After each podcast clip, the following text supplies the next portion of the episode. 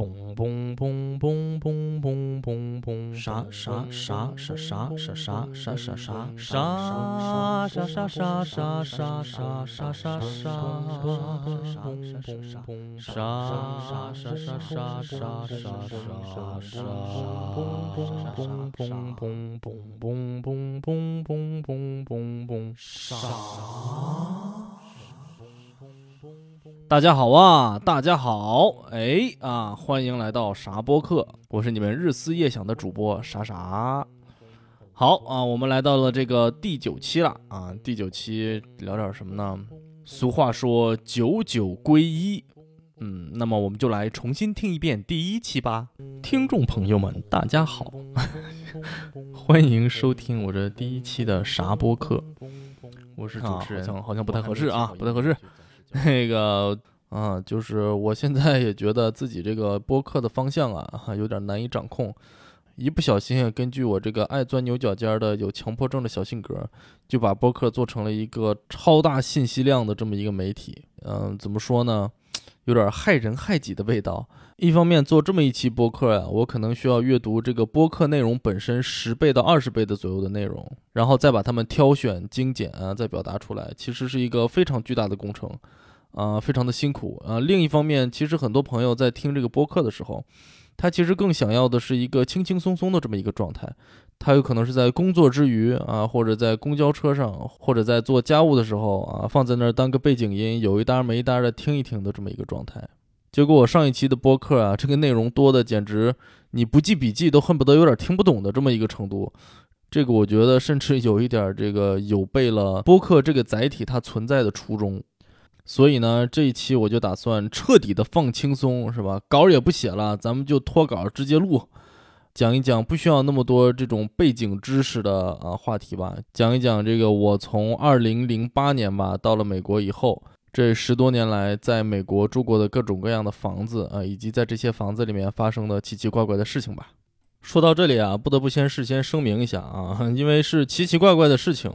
那肯定就得牵扯一些奇奇怪怪的人啊，所以我在这个里面提到的所有的人和事儿啊，你就当小说那么听，是吧？它不一定是真事儿啊，我有可能杜撰，如有雷同，纯属扯淡，你就当假的听啊，我就当真的说啊，所以呢，大家就听个乐哈哈。不必要太追究里面，哎，这到底是谁说谁呢？啊，怎么回事儿啊？让我们去人肉一下，没有必要啊，没有必要，没有必要啊，没有必要。好啊，现在我们现在开始聊一聊吧，聊些啥呢？咱先聊聊我在美国住过的第一个房子吧。啊，第一个房子嘛，就是印象还是比较深刻的。我记得那个时候刚到美国，对，知乎体叫做“人在美国刚下飞机”，嗯，对。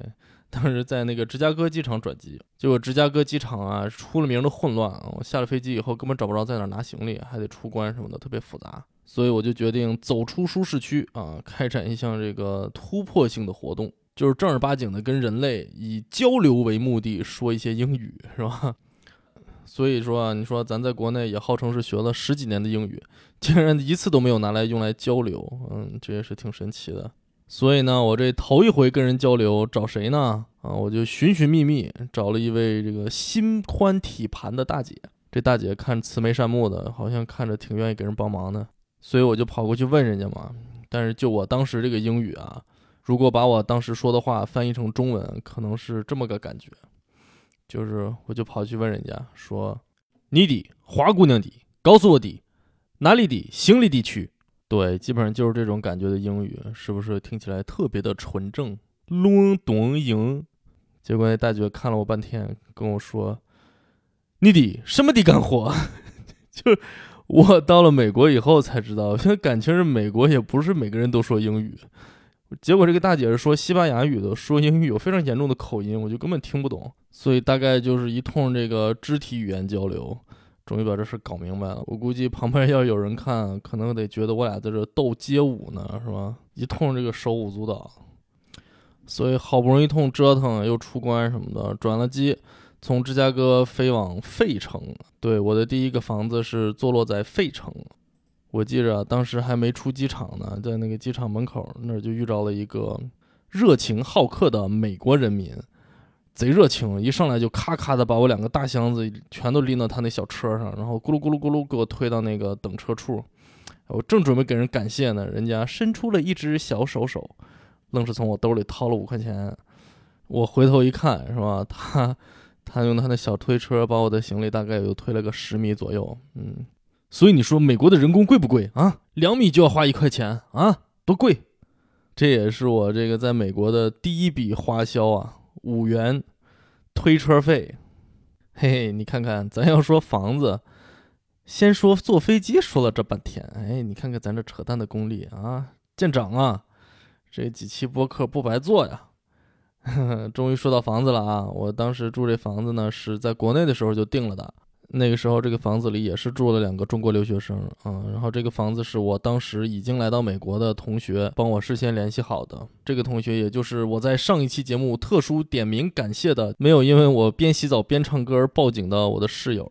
但其实啊，因为我是早到了几天啊，这两个大哥呢当时还住在里头，但是因为他们人都特别好嘛，所以就答应让我暂时先在他们的客厅住几天。直到他们搬走，然后我就可以接管这个房子了。所以我当时一下车，一按门铃，啊，就出来一大哥。这大哥基本上留一板寸，然后戴一个金丝边眼镜，就是你要是看脖子以上，你就觉得这个人怎么那么和善，怎么那么斯文？你看脖子以下，哇，那个肌肉块练的，我天哪！穿了一个那个跨栏背心儿。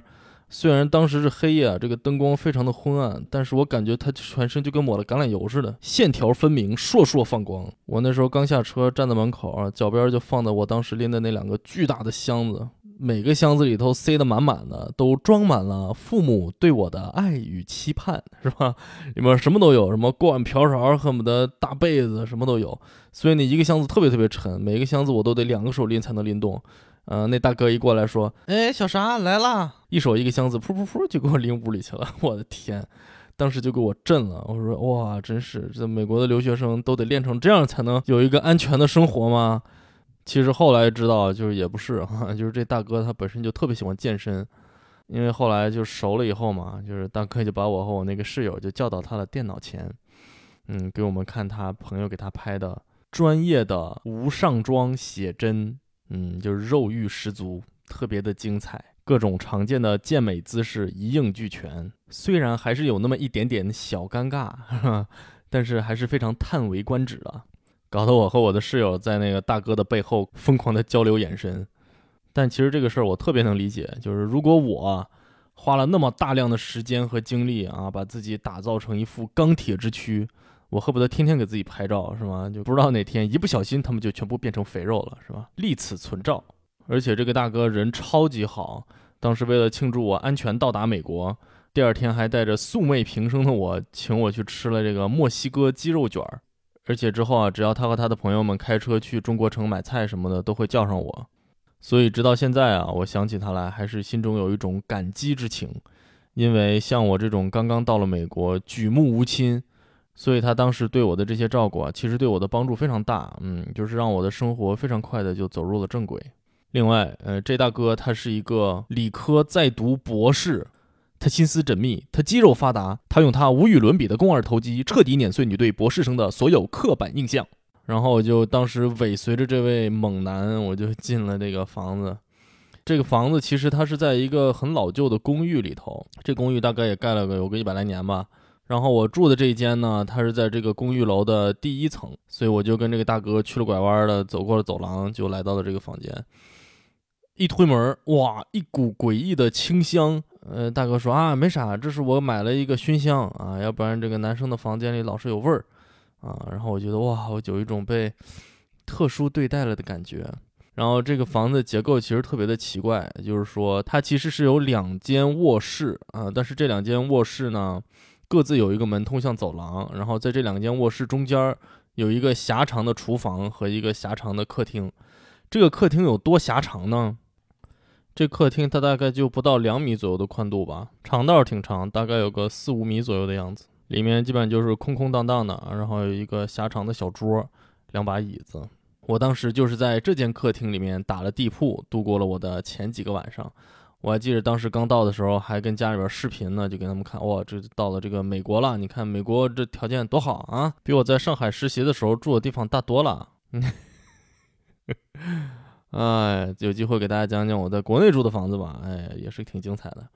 我们当时为什么选这房子呢？嗯，就是这个房子啊，它有一个特点，嗯，它是独立的两个卧室，就像我刚刚说的，各自有一个门直接通向走廊，而且每一个卧室都配备一个独立的卫生间。所以其实啊，如果你把客厅和厨房的门都关起来呢，它其实是完全分离的两个小世界，互相不受影响。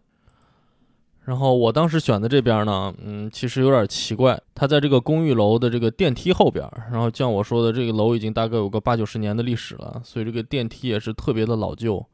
而且因为这个公寓楼离学校非常近，啊，所以楼里面住的也大多都是学生啊，所以一到晚上就听见各种从 party 回来的的学生，然后一边吵吵闹闹，一边进电梯，然后嗡上去。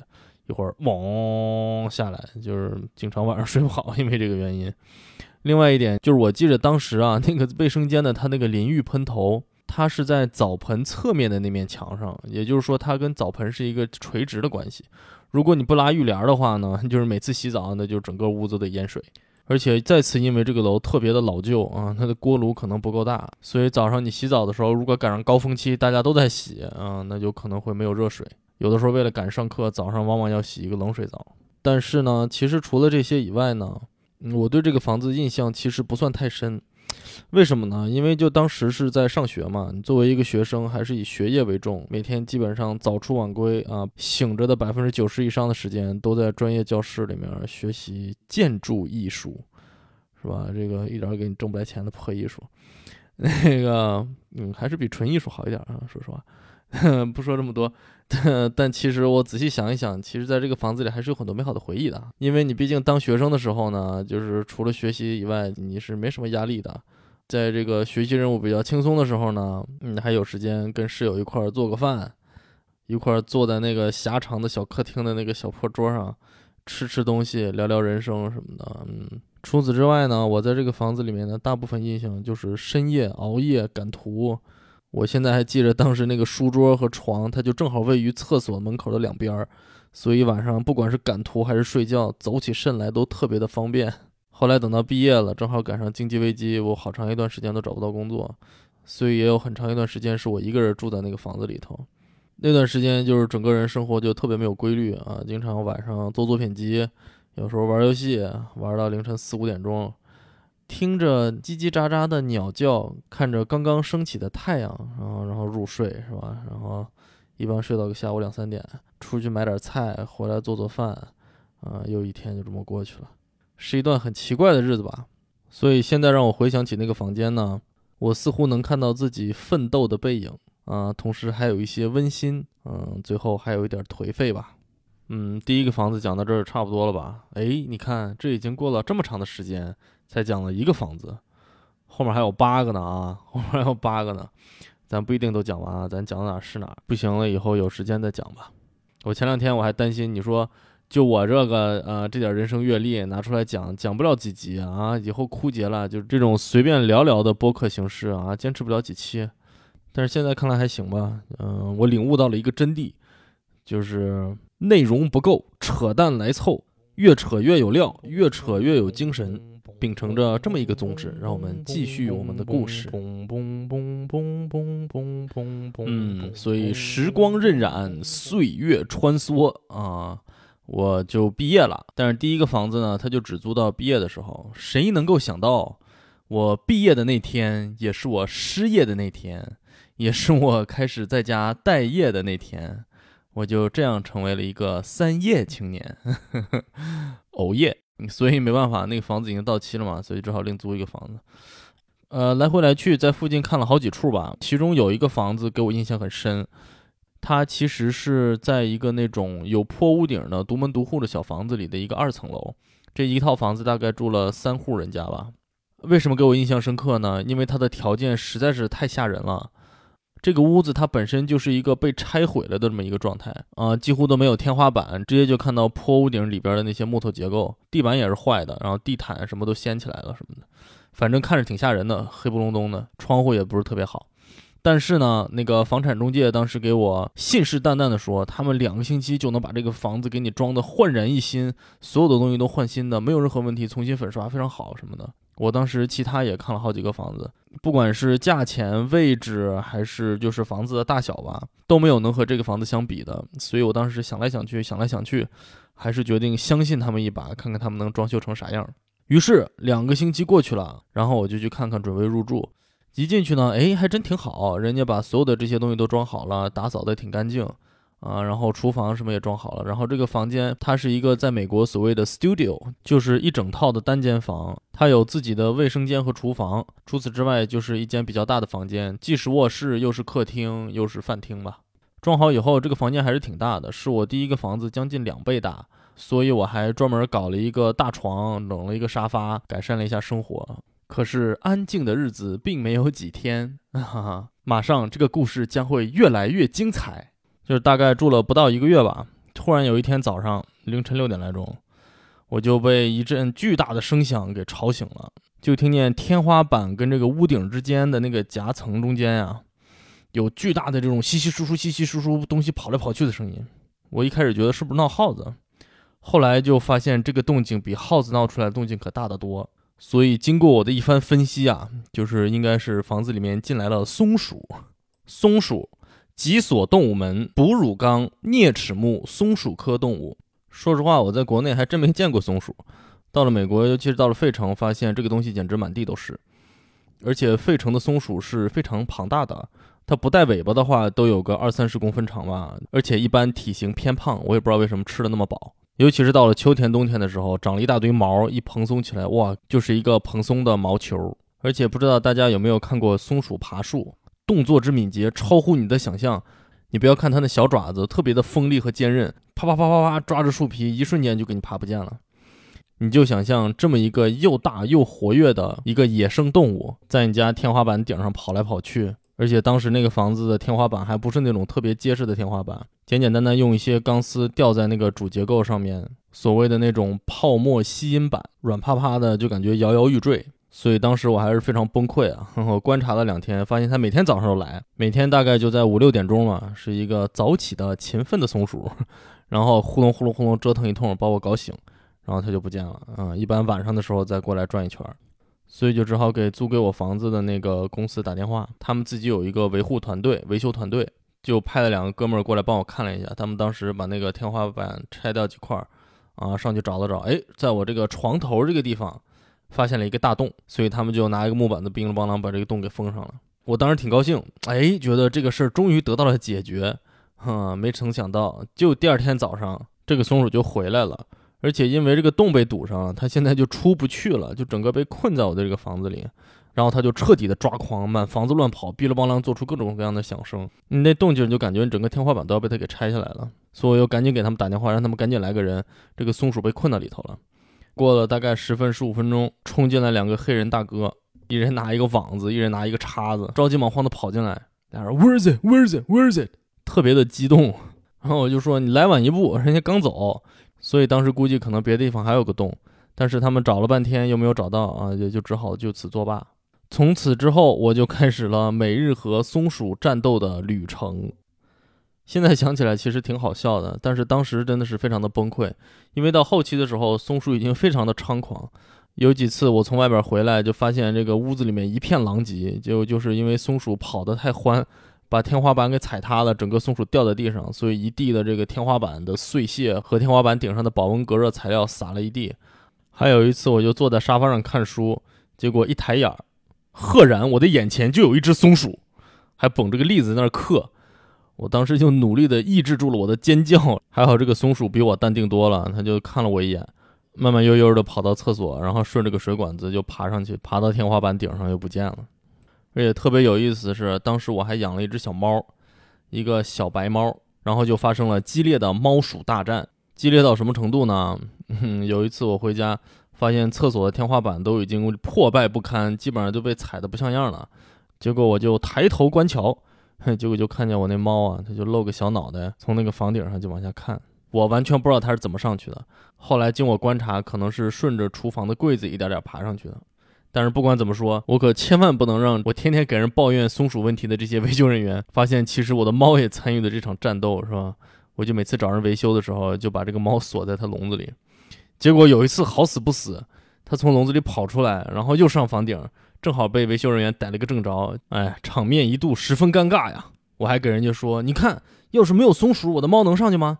我的猫要是丢了，你说算谁的责任？就这样蒙混过关，还好在那个房子也没有住多久啊，之后我就搬到纽约去了，否则真的要被这个松鼠搞得神经衰弱了。而且我当时搬走的时候，还在房子的各个角落以及我装东西的箱子里面。发现了许多松鼠留给我的小坚果，各种各样的坚果，一堆一堆的堆的到处都是，啊，包括我的米袋子，后来发现也被从底下掏漏了。就是说，在我不在家的时候，它其实在我家是非常活跃的哈，就基本上当自己家了，把过冬的食物藏了一屋子。嗯，谁成想全让我咔啦咔啦扫出去扔掉了，哈哈哈哈！也算我给他的一个小小的报复吧。除了松鼠以外呢，这个房子其实还有另外一个小小的令人不愉快的点吧。这回跟松鼠就没什么关系了啊，是跟另外一种大型哺乳类动物有关，嗯，也就是人类。就是我当时要搬去纽约嘛，但是这边的房子的租期还没有到，所以我就当二房东啊，把它租给了另外一个中国小伙儿。当时这个中国小伙儿过来租房的时候，还跟他爸一块儿过来的啊，然后俩人还在那说啊，挺好的啊，什么什么的，这都没问题什么的，就感觉还可以。而且因为当时我搬去纽约的时候，所有的家具什么的都没有办法搬走，就只好暂时留在那个房子里面。所以我当时还跟那个小伙和他爸商量好，说等到时候租期到了收房子的时候啊，我就把这些家具低价卖给他们，到时候他们就可以继续在这个房子里居住了，就不用再买家具了。他俩也当时都答应的挺好。结果就发生了一个什么事儿呢？可恨呐！时过境迁这么多年了，我已经想不起来他的名字和长相了，要不然一定要把他的名字在这里曝光出来。那个王八犊子是吧？呃，为什么呢？就是，就是我当时已经搬到纽约了，啊，然后在这个租约快要结束的时候呢，我还专门跑回到费城，说要办这个房子的后续手续，然后卖这些家具的时候，就给他打了个电话，说我这周末在费城，有时间咱们见个面，把这个家具的钱交一下。结果这小伙给我来了一句啥？说，哎呀，你看你都已经在纽约找着工作了。啊，你还在乎这点钱吗？然后这个货就把电话给挂了。我之后再给他打电话，他就死活不接了。而且因为这个时候他跟我的这个租约已经结束，他跟那个租房公司已经重新签订了租约，这个房子理论上已经跟我没有什么关系了。所以我当时一气之下就带着几个我的好哥们儿，他跑得了和尚跑不了庙嘛，是吧？我就踹门进去，把他一顿胖揍，然后把所有的家具都搬出来扔在大街上，就是我免费我扔了我也不给你。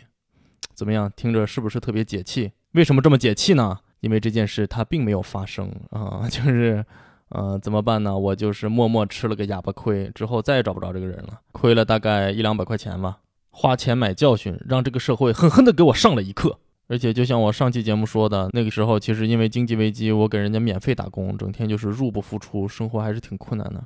自从那个时候开始，我就学会了一手交钱，一手交货。看不见钱，绝不给货的好本领。但是直到如今啊，我现在讲这个故事的时候，还感觉像吃了苍蝇一样那么恶心。唉，但是我们不得不承认啊，这个世界上就是有这样一种苍蝇，它就喜欢贪点小便宜啊，并且拿这种贪了小便宜而得到的成就感当做大便一样狂吸猛吃。它占的每一个小便宜都是它的一场饕餮大宴。希望这些苍蝇们越吃越肥，直到有一天被个苍蝇拍啪的一下，就把它拍成一坨烂泥，尸骨无存，被扔到马桶里冲走，连一个水泡都不会冒一下。嗯，这就是我对他们的衷心的祝福，希望他们挨个全都能收到。从这个房子搬出来以后啊，我就搬去了纽约。嗯，为什么呢？就是偌大的一个费城。竟然容不下我这一枚小小的建筑从业人员，而且纽约嘛，大都市是吧？对人的吸引力还是比较大的。但是就像王熙凤所说，大有大的难处啊。搬到纽约以后，就发现，哎呀，这个呃租金真的是太高了。同等大小位置的房子，感觉是费城的三倍左右。所以我当时穷的要死，就只好在皇后区的中国城附近，嗯，租了一间小地下室。竟然一个月也需要四百大刀，刀刀都砍在我的心坎上，是吧？说是个地下室，它其实也不完全是在地下了，还是有一扇小窗呢。只不过这个窗呢，你得垫着点脚尖儿啊，才能看到窗外的景色。窗外的景色就是跟你视线齐平的那么一块小草地。有一天，我垫着脚尖在窗口欣赏风景的时候，竟然正好赶上有人在那儿遛狗，结果就在我的窗户上撒了一泡尿。虽然是隔着一层玻璃啊，但是还是有一种直接被人尿到脸上的感觉，非常的刺激。当时我就觉得，哎呀，我要成了，因为俗话说得好，天将降大任于斯人呐，必先这个那个这个那个的，是吧？结果到现在也没成，嗯，白白当然撒了泡尿。这个房子也是一个那种所谓的独门独户房，房东呢，他是从大街的正门进去，要上几节楼梯进到这个房子的一层吧，然后我们是属于在负一层。是要绕过这个房子，从后院进入啊。而这个一层和负一层呢，也就是这个房东啊和这个租客之间有一个室内的楼梯来连接。然而这个楼梯它就正好在我的房间里。对，因为一层的房东啊，他把楼梯上面的那个门给封死了，所以我是上不去的啊。这样就保证了大家的安全。只不过我的房子里有一个楼梯，非常的奇怪。然后这个楼梯就成了我储存各种大包小裹、大箱子的场所。除了房子里有个楼梯以外呢，这个房间还有一个很奇怪的点，就是不知道出于什么原因啊，这家房子的房东啊，把它装修出了一种日式榻榻米的感觉。他用了一个木质的日式的那种推拉门啊，把房间隔成了两部分，一部分就是我平常生活和战斗的空间啊，其实就是一个电脑桌，上面摆个电脑，有把小破椅子。在推拉门里头是一个用木地板垫高了大概十五六公分的方方正正、正好严丝合缝的放下一个双人床垫的一个榻榻米的空间。所以你不要看这个房间小啊，就是它关上门来还算是两间房嘞，还有那么点小情趣，嘿嘿。另外呢，其实这个地下室啊是住了好多人的啊，这间房子只是其中之一。除了我以外啊，我还要和另外三户人家啊共用一个厨房，并且和另外两户人家共用一个卫生间。那么现在问题就来了。在这个地下一层中，一共住了几户人家呢？请抢答。对，就是加上我，一共是四户人家。不知道聪明的你答对了吗？嗯，在纽约皇后区这种相对已经算是比较偏远的地区，四百大刀也就只能砍到这个水平。这就让我想起了同时期我的佛罗里达的同学啊，花二百刀租了一个一室一厅的大公寓，还带游泳池。嗯，哎，真是人比人气死人呐。另外啊，就是从这个时候开始吧，嗯，我开始接触到各种各样陌生的室友。在这个地下一层，一进门顶头那个房间，住着一对母女，小姑娘大概不到二十岁啊，妈妈看着也很年轻，感觉也就四十多岁的样子。两个人都是马来西亚的华裔，都讲中文。大姐好像平时也不上班，嗯，然后这个小姑娘应该是学生，每天早出晚归的。在他们旁边那个房间住了一个马来西亚的大哥。这个大哥看着黑黑壮壮的，嗯，长相也特别符合我脑中关于这个金三角附近毒枭的这个长相。但其实这大哥人特别和善，嗯，他不讲中文，所以我们之间交流就只好用英文，所以呢，就有点是这个互相听不懂的这么一个情况。这大哥跟这对母女的关系很好，他们经常坐在一起吃饭。经过我仔细的观察，哈，我甚至觉得这个大哥应该就是这个大姐的男朋友。就我当时在那儿住的时间不长，嗯，不算太熟，所以没好意思问。另外，他们的人都很好啊。我记着我那年在那儿住的时候，正好赶上过年，他们还叫我一块儿吃了一顿年夜饭。也是在那顿年夜饭上，我第一次品尝到了秋葵这个神奇的植物，结果发现又神奇又好吃。直到现在去买菜的时候，我有时候还买点儿。这里又要插播一个小故事，就是我在那儿住的那段时间呀，正好赶上我来回来去换公司，看看到底哪家公司愿意帮我办这个工作签证啊，所以也是整天都在焦头烂额。结果那天在那儿做饭的时候，大姐坐在饭厅里，我俩在那聊天儿，就提到这个事儿。听我抱怨完一通以后，这大姐就在那儿说说，哎，你有没有想过，就是如果你在这边跟一个美国人结婚，这不就一劳永逸的解决身份问题了吗？然后我就挺奇怪的，觉得怎么突然提这么个事儿。话都有点不好接，所以我就在那打哈哈说：“哎，可不是嘛，哈！可是，但是你说我去哪儿去，在这俩月时间以内啊，找一个愿意跟我结婚的美国人，是吧？这是太有难度了。”然后这话头就过去了，又唠了一会儿，然后这大姐突然说：“哎，你知道吗？我女儿现在也成年了呀，啊，她也是美国人呀，她是在美国出生的，她有美国护照的呀。”然后我觉得，哎。这两个话题之间，它是不是有一点微妙的联系？但是我也没好意思接下茬，是吧？这个话题就这么过去了。我当时还在那自作多情的想说：“哎呀，我这么低调啊，还是被人家发现我的闪光点了吗？”就是挺臭不要脸的，你知道吗？就是，结果后来确实证明，就是还是我想多了，嗯。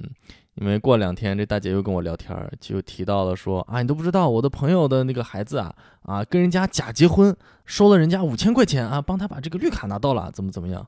啊，我才恍然大悟，原来这大姐是在跟我谈生意呢啊，这个挺好挺好啊。不过也幸好，我后来不久就找到了一份愿意给我办签证的工作，所以也没有机会给我使出这张杀手锏。然后这件事儿的结果就是，哎，你猜怎么着？十年的时间过去了，直到现在我还没有拿到绿卡。哎，当时的小姑娘现在估计也小三十岁了吧？不知道我现在回去找他们还来不来得及。刚刚提到了这个房子里面四户中的三户啊，这还剩一户，哎，这户可就又精彩了哈！就是有一天半夜，我正睡得着着的，大概两三点钟嘛，突然听见房间外头就是警笛大作，然后就有人咣咣敲门，进来几个警察，我也没有出去，我就在屋里边偷听他们外边说啥。通过这个对话呀，我隐约猜测到，好像就是在我对门住的这个中老年的妇女啊，她报警，非要说房子里面有人偷她东西。还好这个事儿没有牵涉到我，所以他们也没敲我的门。然后这个警察询问了一番，也没干啥，然后就走了，就特别奇怪。嗯，然后我第二天就去问我那个二房东那大姐，结果这大姐跟我说：“哎呀，你别提了，这个人这个神经有点问题啊，这都不是第一回了。说我搬过来之前还有好几回也是这个情况。今天说他丢了个拖鞋，明天说他丢了个手套什么的，然后就为这点小事就报警，而且一般都是在深夜，然后警察就跑过来给你一顿骚扰。”哎，然后我就突然想起来一个事情，就是我是怎么找到这个房子的呢？这个房子其实是我一个很铁的学长，他当时在这儿住过，然后他回国了以后就把这个房子直接过继给我的。然后在我俩交接的时候，他就提了一下，说：“哎，你上厕所呀，晚上睡觉的时候你记着锁好门啊。”当时还觉得，哎，为什么提这么一句，挺奇怪的，但是也没多想，没多问。所以这个事儿发生了以后嘛，我就跑去问他，我说：“哎，怎么回事？这个你之前在这住的时候有没有这种情况？”他说：“嗯，我不是提醒你锁好门吗？就有一天晚上，他也是睡到个两三点钟，突然觉得有人在他的房间里面翻东西，然后他起来一看，结果就是那大姐在他的房间里头，非说他偷了他的手套，然后要在他的房间里面找到证据。他说自那以后就每天锁好门，嗯，所以呢，出于礼貌。”我没有继续问他为什么让我上厕所的时候也锁好门，是吧？难道是大姐的搓澡巾丢了？这个事儿简直可以让人浮想联翩。还好啊，就是这个事儿发生没多久之后啊，这大姐就搬走了。咱也不知道是不是因为这个房东啊，实在是受够了各种各样的这种突发情况啊，也不知道他用了什么手段吧。反正重新搬进来了一个，嗯，胖胖的、非常和善的小姑娘。之后过了不多久，我也搬走了啊，在这里也没有什么其他的奇怪的事情发生，所以关于这个房子的故事啊，咱们讲到这儿也就差不多了。嗯，今天咱们聊了这么长的时间啊，聊了我曾经在美国住的三个房子的故事，不知道大家感觉怎么样啊？是不是觉得还挺有趣的呢？我刚刚大概数了数啊。我自从二零零八年来到美国之后，嗯，直到如今，我一共住过九个房子，再加上我们家科学家住过的四个房子，以及我们各自遇到的各种各样神奇的室友，还有在他们身上发生的各种各样精彩的故事，我们还可以讲很久很久。所以，如果大家听了这期节目之后，感觉哎呀没有听够，还想听，哈哈，那就请大家给我踊跃的留言吧。我们之后有机会把这些故事都好好的给大家讲一讲，让大家感受一下，就像我这样的普了八通的留学生在美国的简简单单的生活吧。